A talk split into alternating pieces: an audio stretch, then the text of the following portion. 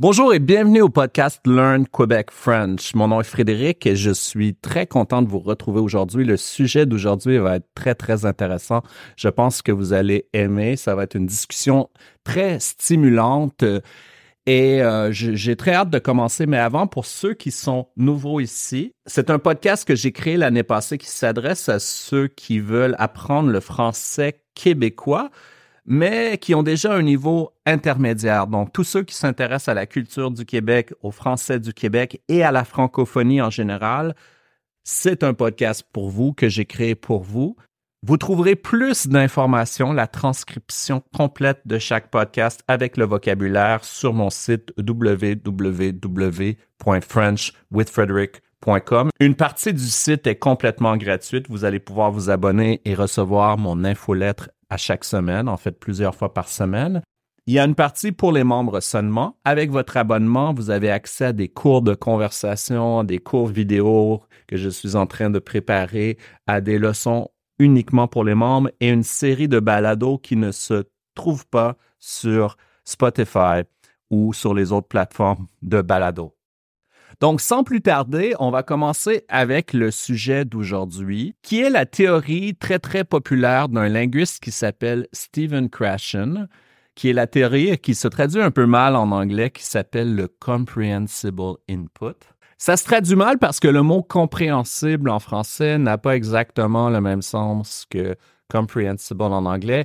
Compréhensible en français, c'est quelque chose qui est facile à comprendre ou quelque chose qui peut se comprendre, mais on va plus l'utiliser dans le sens d'une affirmation. Par exemple, sa réaction était compréhensible, c'est-à-dire je comprends les raisons pourquoi cette personne a fait ça. Donc, la traduction est un peu euh, difficile à faire de comprehensible input, des contenus compréhensibles. Je pense que ça se dit un peu mal en français. Donc, on va utiliser le mot en anglais pour se référer à cette théorie. Euh, désolé, peut-être qu'on va trouver un meilleur terme, mais ce sera sûrement un terme complètement différent. Si vous ne connaissez pas cette théorie, vous allez sûrement la trouver en faisant des petites recherches sur YouTube et surtout si vous vous informez sur l'apprentissage des langues en général. Depuis quelques années, il s'est formé ce qu'on pourrait appeler une communauté polyglotte sur YouTube. Le mot polyglotte, polyglotte en anglais, la même chose, veut dire quelqu'un qui parle plusieurs langues. généralement, on parle de trois, quatre langues et plus. Quelqu'un qui parle deux langues serait bilingue. Quelqu'un qui parle trois langues serait trilingue, même si on utilise un peu moins ce terme.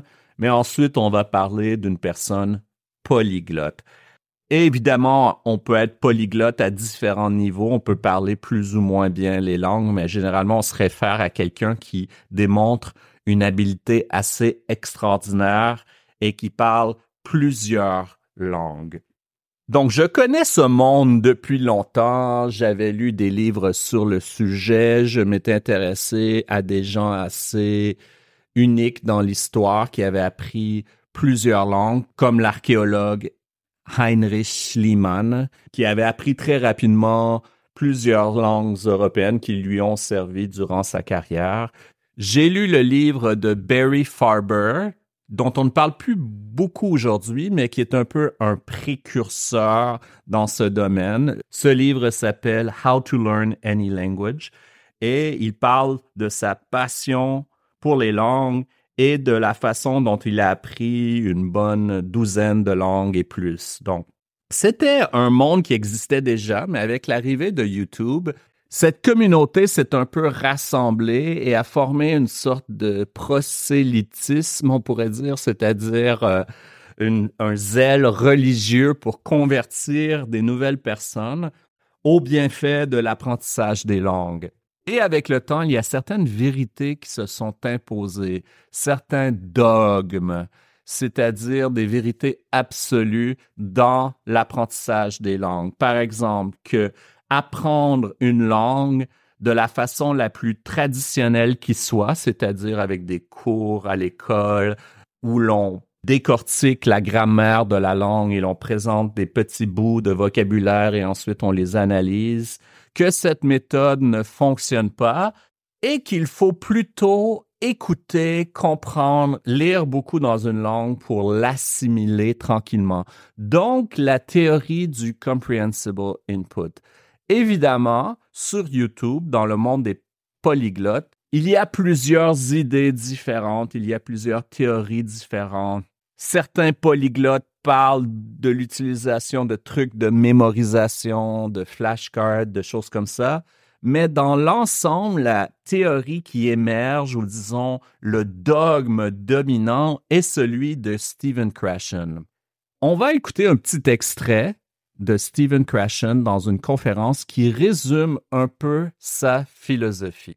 The core contribution, I think, is that we acquire language in only one way when we understand it.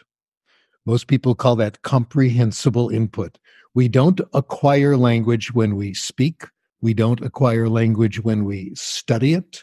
We don't acquire language when we memorize lists of verbs, et cetera, et cetera. We don't acquire language when we get corrected. All those things like grammar, vocabulary are the result of getting comprehensible input. Évidemment, c'est un peu hors contexte si on regarde plusieurs vidéos, des entrevues, des conférences de ce monsieur. On va avoir une meilleure vue d'ensemble.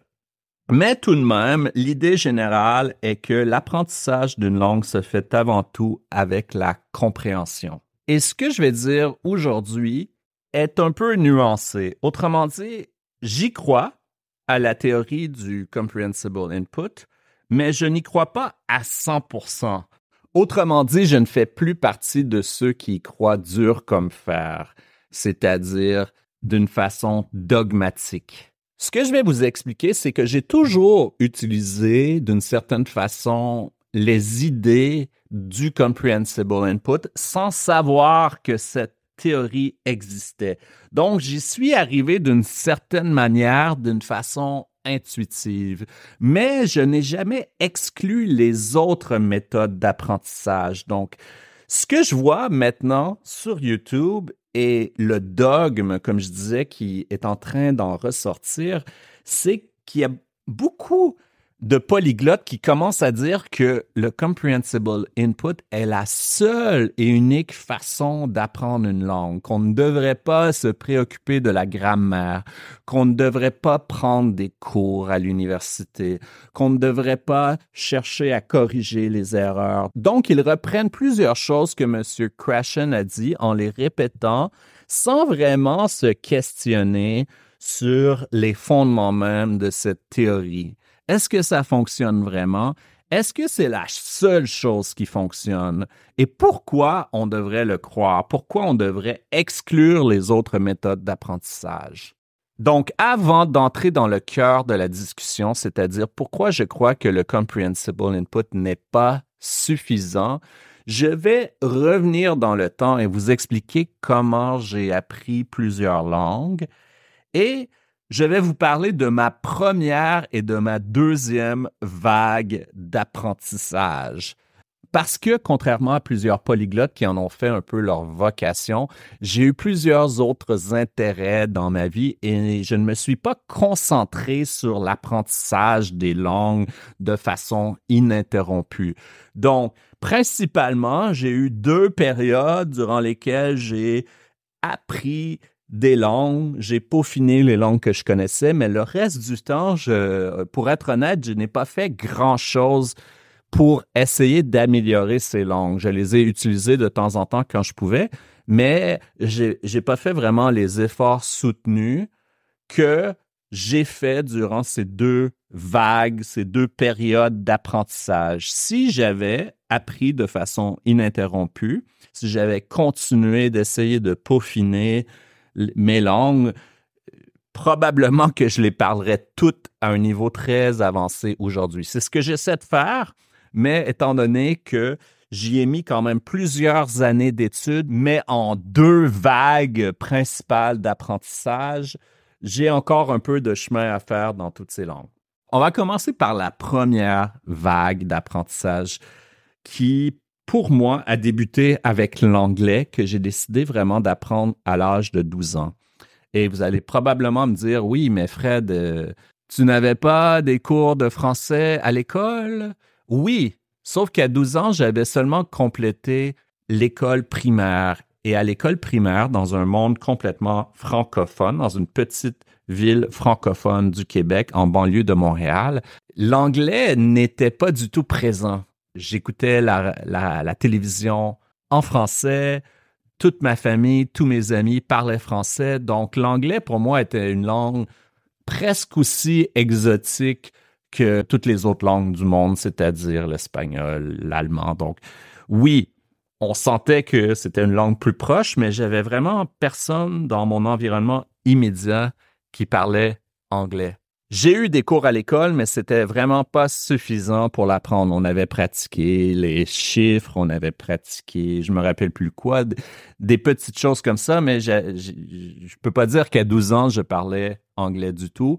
Et à 12 ans, si j'avais essayé de regarder un film en anglais, j'aurais rien compris. Donc, ce qui m'a motivé à apprendre l'anglais et à le faire de façon autodidacte, c'est que j'ai trouvé par hasard un comic book, donc une bande dessinée américaine, au dépanneur proche de chez moi. Et j'étais fasciné par le style de ces bandes dessinées qui était complètement différent de ce que je connaissais. Donc, j'ai acheté ma première BD américaine en anglais, Captain America. Et je trouvais ça vraiment euh, intéressant. J'avais 12 ans, dire que j'étais encore un enfant et euh, ces bandes dessinées-là me fascinaient. Mais je comprenais absolument rien. Je me suis mis à lire mon Captain America avec un dictionnaire. Et ensuite, j'en ai acheté d'autres, j'en ai acheté d'autres, j'en ai acheté d'autres.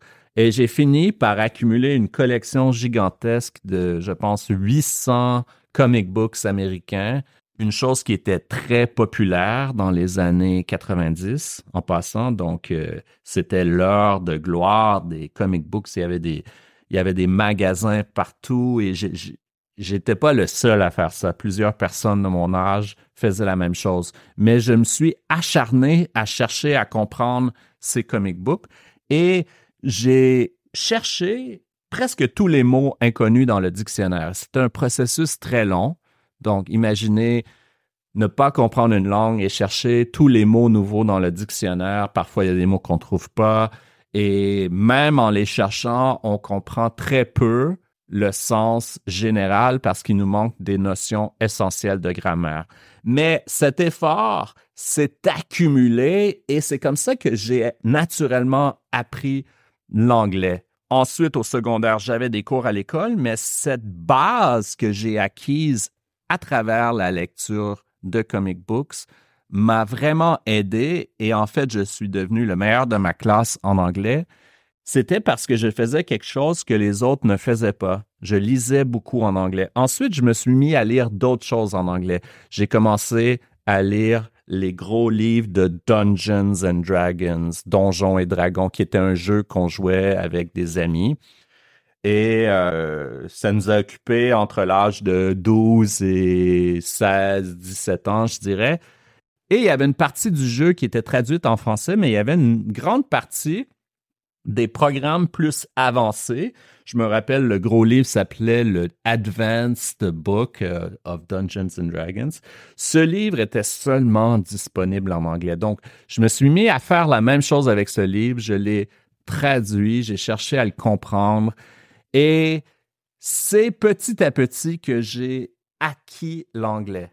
À 20 ans, quand j'ai décidé d'aller en Californie, où je suis resté pendant presque trois ans, j'avais des bases solides de l'anglais que j'avais acquises à travers la lecture. Oui, un peu à travers l'école, mais sans toute cette lecture, mon anglais aurait été beaucoup plus faible. Et ensuite, j'ai passé évidemment beaucoup de temps dans un monde complètement anglophone et j'ai fait l'essentiel de ma carrière en anglais. Ça, évidemment, ça, ça m'a aidé et ça fait en sorte que je suis devenu bilingue.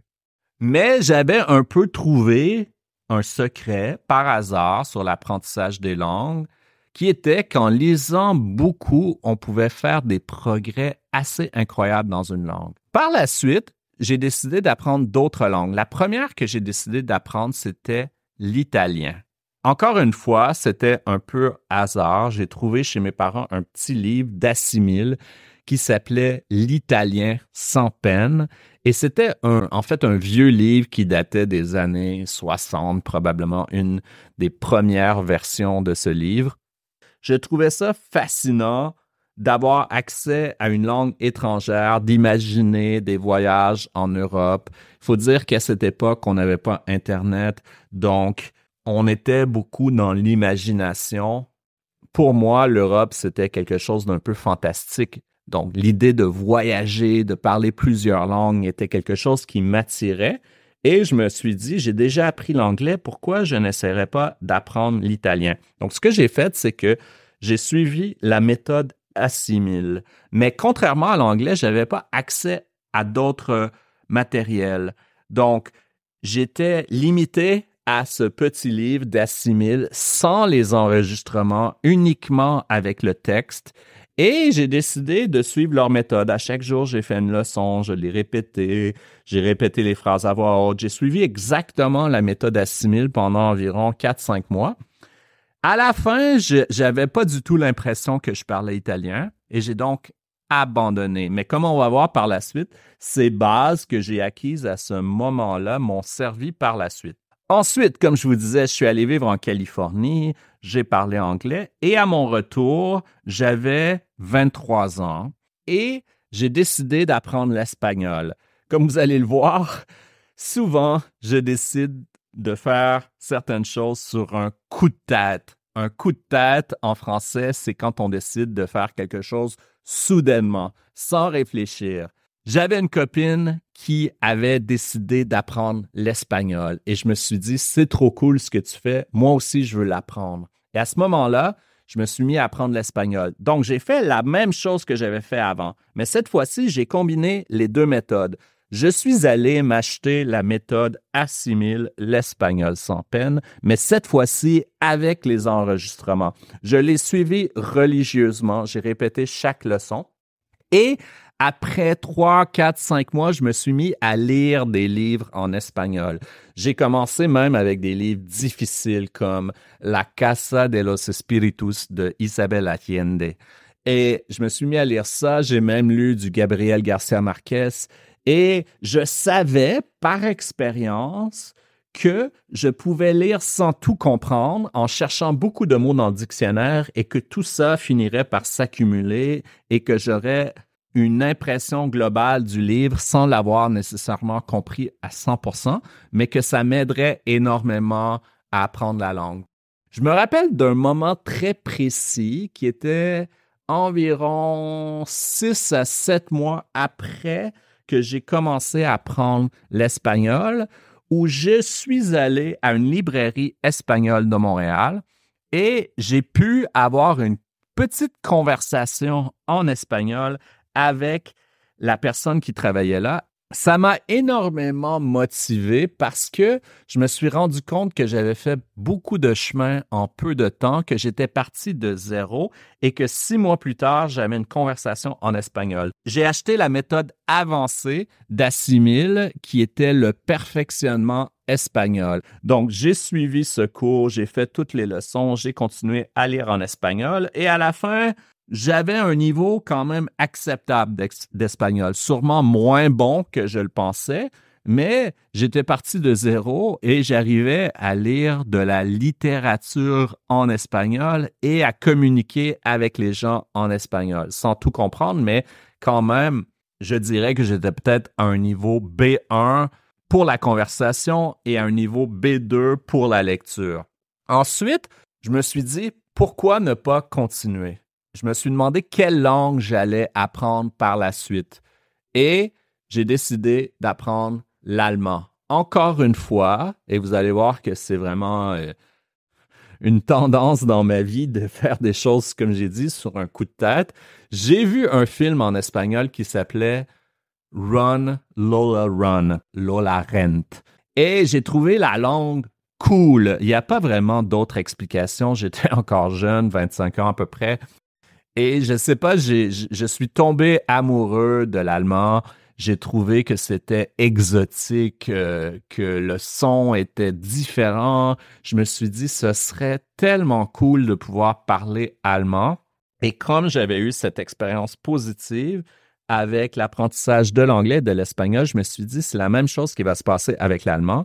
Je pourrais l'apprendre en quelques mois, ensuite comprendre le film Run Lola Run et euh, triper euh, en parlant allemand. Le reste ne va pas être une surprise. J'ai acheté la méthode Assimile, l'allemand sans peine. Et je l'ai commencé chez moi et je me suis rendu compte de quelque chose, c'était que l'allemand était beaucoup plus difficile que l'espagnol. Après avoir complété la méthode l'allemand sans peine, je ne me sentais pas du tout au même niveau en allemand qu'après avoir complété l'espagnol sans peine d'assimile. Donc, je me suis dit, wow, OK, c'est vraiment une langue plus difficile. Il faudra peut-être que je fasse quelque chose d'un peu différent. Donc, je me suis inscrit à un cours à l'Institut Goethe, qui est un peu l'équivalent de l'Alliance française, mais pour l'Allemagne. À Montréal, à l'époque, sur Sherbrooke, il y avait l'Institut Goethe. Maintenant, c'est sur Saint-Laurent, un peu plus au sud. Je me suis inscrit à un cours d'allemand. Je pense que j'ai été mis dans un niveau A2 ou quelque chose comme ça. C'est donc pas complètement débutant, mais pas tout à fait avancé. Et en même temps que je suivais le cours d'allemand, j'ai continué à apprendre par moi-même en suivant la méthode assimile du niveau perfectionnement. Donc, j'ai acheté le prochain livre avec les CD, Perfectionnement allemand. J'étais vraiment passionné durant cette période par l'apprentissage de l'allemand et je me rendais compte, comme j'ai dit, que c'était une langue beaucoup plus difficile. Donc, même après avoir suivi le cours à l'Institut Goethe, après avoir fait la méthode d'assimile, après avoir fait la méthode assimile perfectionnement, je savais que j'en avais encore plus à apprendre. Donc, je me suis inscrit à un cours intensif en Allemagne de cinq semaines à Bonn. Je suis allé là-bas et à peu près à ce moment-là, j'ai commencé à lire en allemand. J'ai commencé à lire les livres de Harry Potter en allemand. Et je lisais, je lisais, je lisais, je traduisais, je traduisais, je traduisais. J'ai suivi les cours à l'Institut Goethe, mais cette fois-ci en Allemagne, dans un cours d'immersion. Et j'ai fait des progrès. Je me suis vraiment amélioré. J'étais capable de lire les livres de Harry Potter. J'étais capable de, de comprendre. J'étais capable de communiquer. Mais à cette époque, je dirais pas que j'ai atteint un niveau avancé. Je pense que je me suis rendu à peu près au niveau B2 en allemand et donc je me suis arrêté là. Toute cette période a duré à peu près deux ans. Ensuite, j'ai quand même eu plusieurs occasions de parler allemand. J'ai eu une copine pendant un certain temps qui était allemande avec qui je parlais constamment en allemand.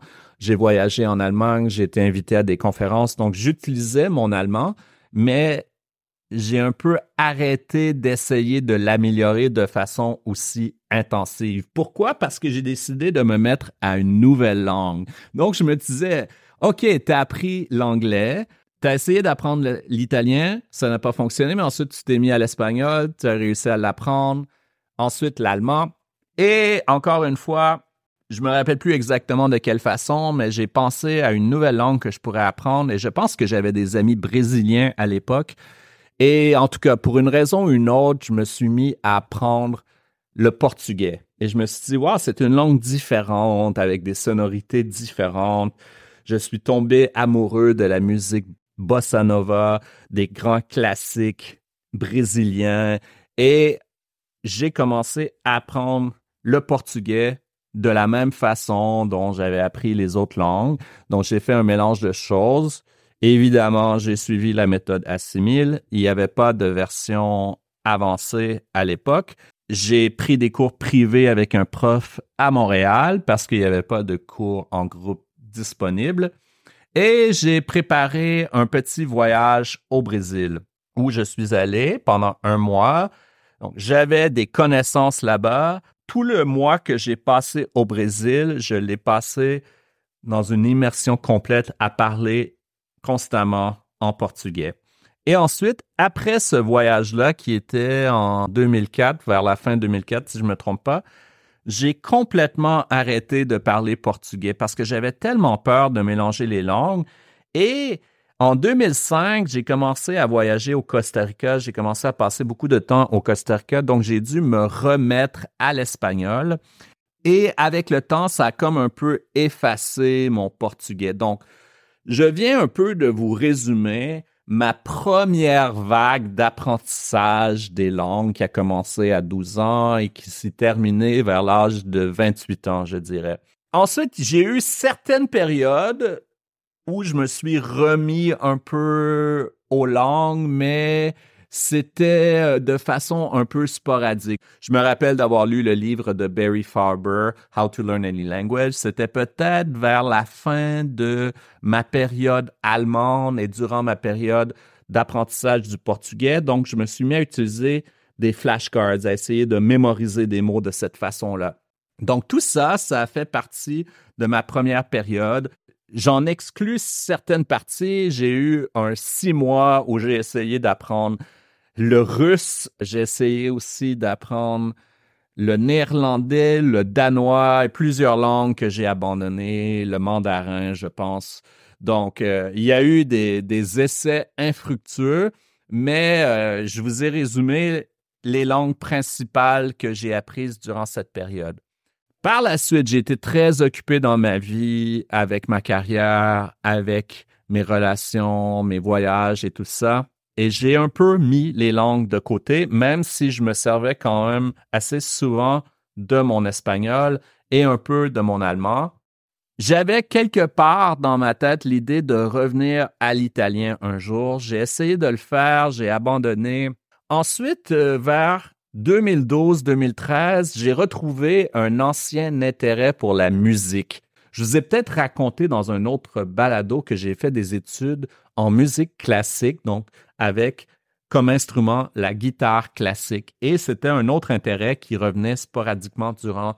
Vers 2012, je suis revenu à Montréal après des années d'errance et de, vivre à l'étranger. Et j'ai retrouvé ma passion pour la musique mais d'une façon un peu différente. Donc, au lieu de jouer de la musique, je me suis mis à écouter beaucoup de musique classique, à aller à des concerts, à m'intéresser à la musique. Durant cette période, je me suis dit que je devrais probablement me remettre à l'allemand et essayer d'apprendre l'italien. Pourquoi? Parce que ce sont les deux langues de la musique classique. La plupart des opéras sont écrits soit en italien ou en allemand. Et quand on parle allemand, italien, français et anglais, on a accès à tout un monde musical. Donc, je me suis dit, wow, ça serait le fun de vraiment apprendre l'italien cette fois-ci et d'améliorer mon allemand. J'ai commencé par l'allemand. Donc, maintenant, on entre dans la deuxième phase de ma vie où je me suis motivé à apprendre une nouvelle langue, c'est-à-dire l'italien, que j'avais essayé un peu d'apprendre quand j'étais jeune, mais que j'avais oublié ou en tout cas, je ne m'étais pas rendu très loin. Et j'ai essayé parallèlement d'améliorer mon allemand. Sauf que cette fois-ci, je l'ai fait de façon un peu différente. J'ai combiné cette théorie du comprehensible input que je ne connaissais pas à l'époque, c'est-à-dire que je ne connaissais pas de nom, mais pour moi, ça voulait dire lire beaucoup dans une langue et chercher beaucoup de mots et continuer de lire et d'essayer de comprendre. J'ai fait ça, bien entendu, j'ai pris des cours à l'Institut Goethe, bien entendu, mais j'ai aussi pris beaucoup de leçons sur Italki. En tout et partout, j'ai pris 448 leçons sur Italki en tant qu'étudiant. Au-dessus de 200 leçons d'allemand, probablement autant de leçons d'italien. C'est à travers cette expérience que j'ai décidé d'enseigner le français et d'utiliser cette passion pour les langues que j'avais pour enseigner le français. Parce qu'en suivant ces cours sur Italki, j'ai eu l'idée de faire la même chose moi-même, c'est-à-dire d'enseigner le français en cours privé. Pour l'italien, je suis allé un peu plus loin. Je me suis inscrit à un programme universitaire de bac en langue moderne et j'ai fait une mineure en études italiennes à l'Université de Montréal. Durant cette période, j'étais un peu mieux organisé, je crois. J'ai pris beaucoup de cours privés. J'ai continué la lecture à peu près deux à trois heures par jour. Pour l'allemand, j'ai pris des cours à l'Institut Goethe, mais j'en ai pris plus qu'un. Pour l'italien, j'ai suivi des cours à un niveau universitaire et c'était principalement des cours de culture complètement en italien, c'est-à-dire que j'ai skippé en bon québécois les cours de langue pour aller directement vers les cours avancés. Et pour me préparer à ça, j'ai fait une étude approfondie de la grammaire l'été avant mon admission à l'université. Donc, j'ai travaillé beaucoup sur des livres de grammaire pour essayer de me préparer à suivre des cours plus avancés en italien. Et ça m'amène maintenant à aujourd'hui et à la théorie de Stephen Krashen et pourquoi je crois que cette théorie est utile, mais peut aussi nous induire en erreur. Maintenant, comme je disais au début, c'est devenu un peu un dogme sur YouTube dans la communauté polyglotte que le comprehensible input est vraiment la meilleure et même la seule façon d'apprendre une langue. Et je vais vous donner plusieurs exemples qui vont vous faire réaliser que c'est probablement faux de dire que c'est la seule et unique façon d'apprendre une langue. Première raison, chez les immigrants qui déménagent dans un autre pays et qui sont dans une situation d'immersion complète où ils doivent parler la langue au quotidien, on trouve que le niveau linguistique varie quand même beaucoup de personne en personne. Autrement dit, certaines personnes atteignent un niveau beaucoup plus avancé et d'autres restent euh, à un niveau plus bas. Chez les gens qui ont le même input, c'est-à-dire le même contact avec la langue, qui sont dans une situation d'immersion, qui l'entendent, qui la parlent au quotidien, qui la comprennent à peu près à un niveau égal vont la parler de manière différente. Donc, même si tout le monde la comprend assez bien, ce n'est pas tout le monde qui arrive à la parler sans faire d'erreur ou en faisant le moins d'erreurs possible. Deuxième exemple, chez les enfants de deuxième ou troisième génération d'immigrants, on trouve souvent qu'ils ont la capacité de comprendre la langue de leurs parents, mais n'arrivent pas à très bien la parler.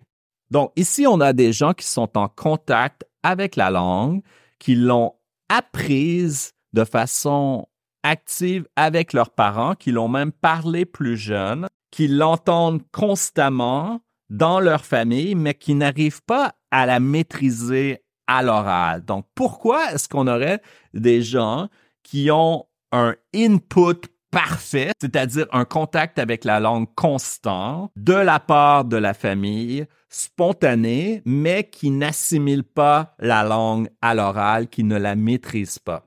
Troisième raison, on continue de faire des erreurs même à un niveau avancé, même en parlant continuellement la langue et même en ayant un input parfait, c'est-à-dire en passant des heures et des heures à écouter et à lire dans cette langue on fait des erreurs qui deviennent fossilisées.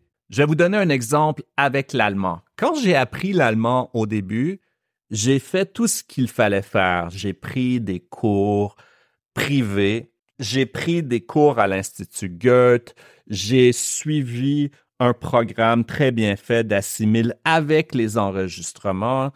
J'ai lu beaucoup dans la langue, j'ai fait un cours d'immersion en Allemagne, même en ayant fait tout ça, il y a une chose que je n'ai pas vraiment réussi à apprendre en allemand à cette époque, c'était la longueur des voyelles. Et je ne sais pas pourquoi, mais je crois que la raison, c'est que personne ne m'a fait remarquer que je faisais cette erreur. Et je vais vous donner un exemple. En français, la plupart des mots sont prononcés exactement avec la même intonation. Donc, on peut changer un peu l'intonation pour s'exprimer. Mais si vous allez voir dans un dictionnaire en français, vous allez remarquer que dans les notes de prononciation de chaque mot, il n'y a pas d'intonation qui est notée. Autrement dit, on ne dit pas qu'une voyelle est prononcée plus longuement qu'une autre voyelle. Ce qui est le cas en anglais, ce qui est le cas en espagnol, en italien et en allemand. Donc, dans la plupart des langues européennes, il y a des différences d'intonation entre les mots. Par exemple, en allemand, la ville de Berlin se prononce avec une voyelle longue à la fin. Berlin. Donc, on ne dit pas Berlin. On ne dit pas Berlin. On dit Berlin. OK? Et c'est la même chose pour tous les mots en, en allemand. Donc, il y a des mots qui se prononcent avec une voyelle courte et il y a des mots qui se prononcent avec une voyelle longue. Et c'est quelque chose que j'avais juste pas remarqué, que j'avais pas assimilé. Et c'est un professeur sur Italki, des années plus tard, durant cette deuxième vague d'apprentissage des langues, qui m'a fait remarquer ça. Et à partir de ce moment-là, j'ai commencé à travailler sur ce petit détail.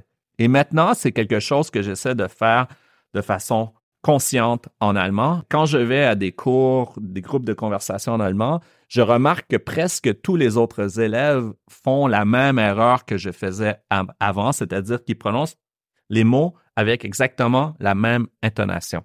Donc, même avec ce comprehensible input dont parle Krashen, j'ai continué à faire une erreur de base et je ne l'ai jamais corrigée jusqu'à ce qu'un professeur me fasse remarquer mon erreur et que je commence à y travailler de façon très active. Ensuite, on peut dire qu'on parle une langue quand on comprend la langue et qu'on arrive à se débrouiller dans cette langue, c'est-à-dire qu'on arrive à communiquer au quotidien. Mais je pense que pour la plupart des gens, le niveau qu'ils veulent atteindre dans une langue est plus élevé.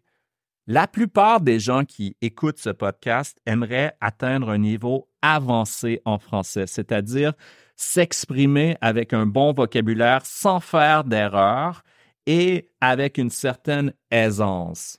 Le comprehensible input, si c'est la seule façon dont on apprend une langue, va nous limiter à un certain niveau qu'on peut atteindre naturellement à travers cette méthode. Si vous voulez passer à un niveau plus avancé et à une certaine maîtrise de la langue, il va falloir commencer à utiliser d'autres méthodes d'apprentissage. Donc, Maintenant, pour terminer, on va parler des différences entre les méthodes d'apprentissage.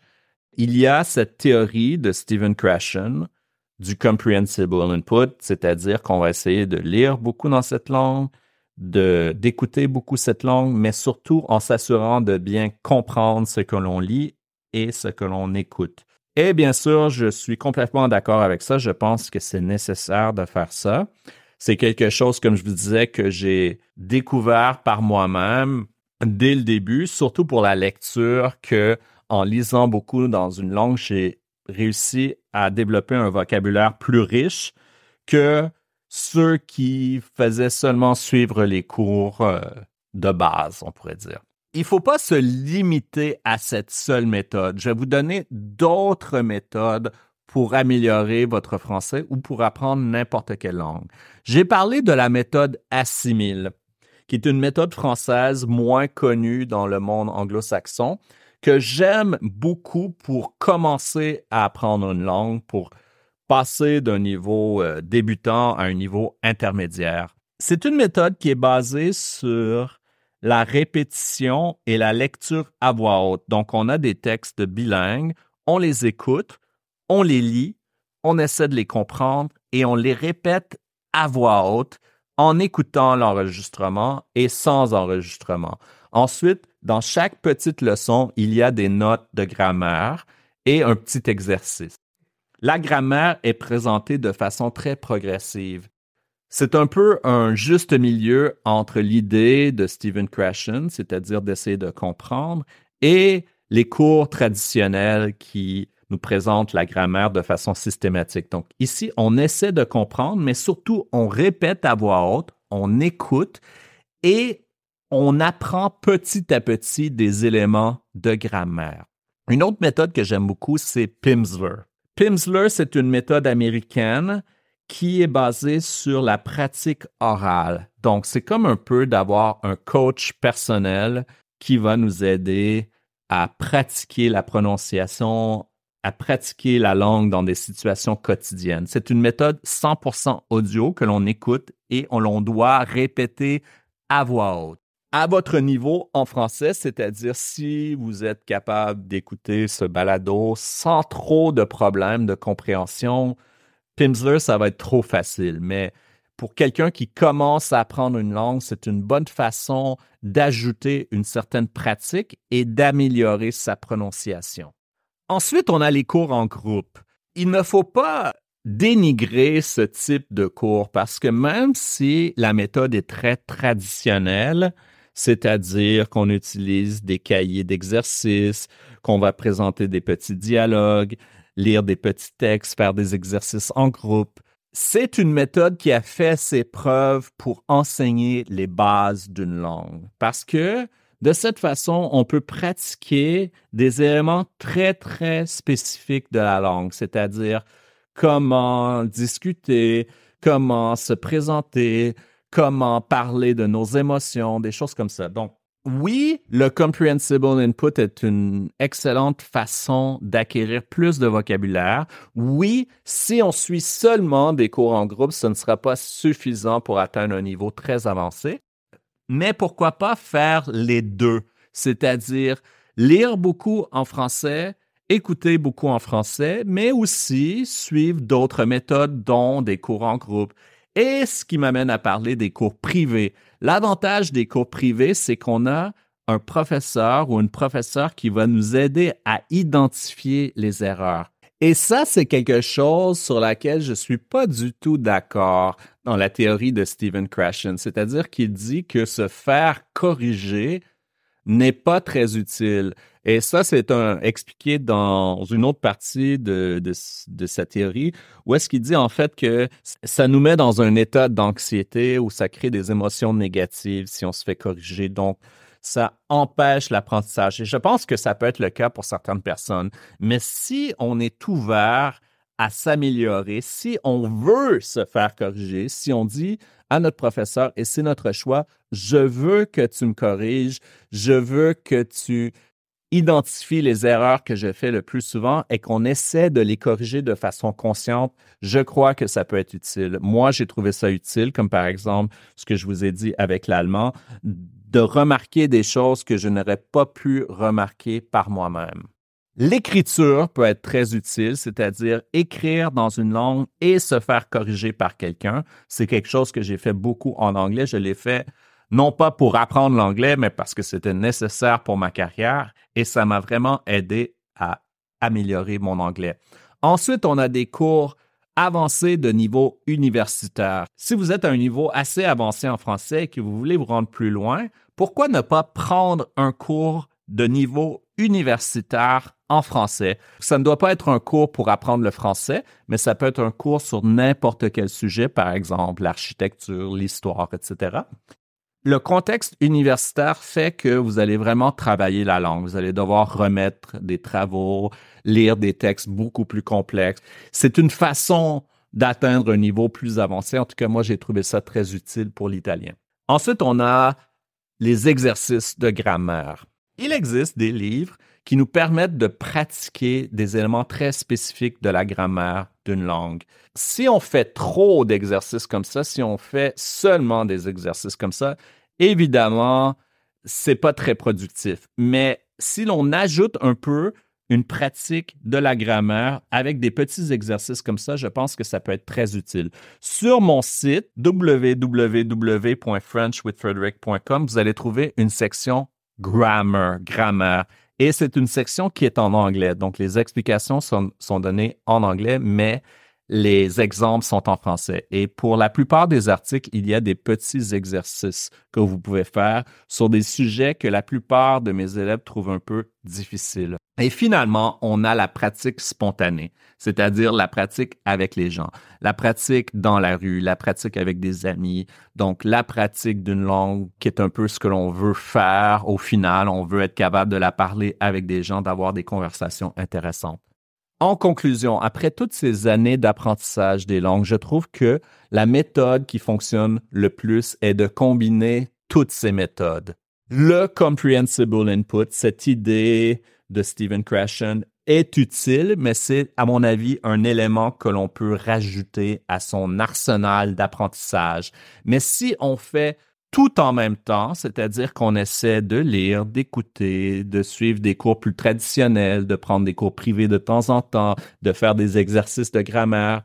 C'est tout ça ensemble qui va nous aider à nous améliorer, à atteindre un niveau supérieur dans une langue. J'espère que vous avez trouvé ça intéressant. J'aimerais avoir vos commentaires. La seule façon de laisser vos commentaires est d'aller sur mon site dans la section balado, podcast et de laisser un commentaire et je réponds à chaque commentaire si vous avez des questions.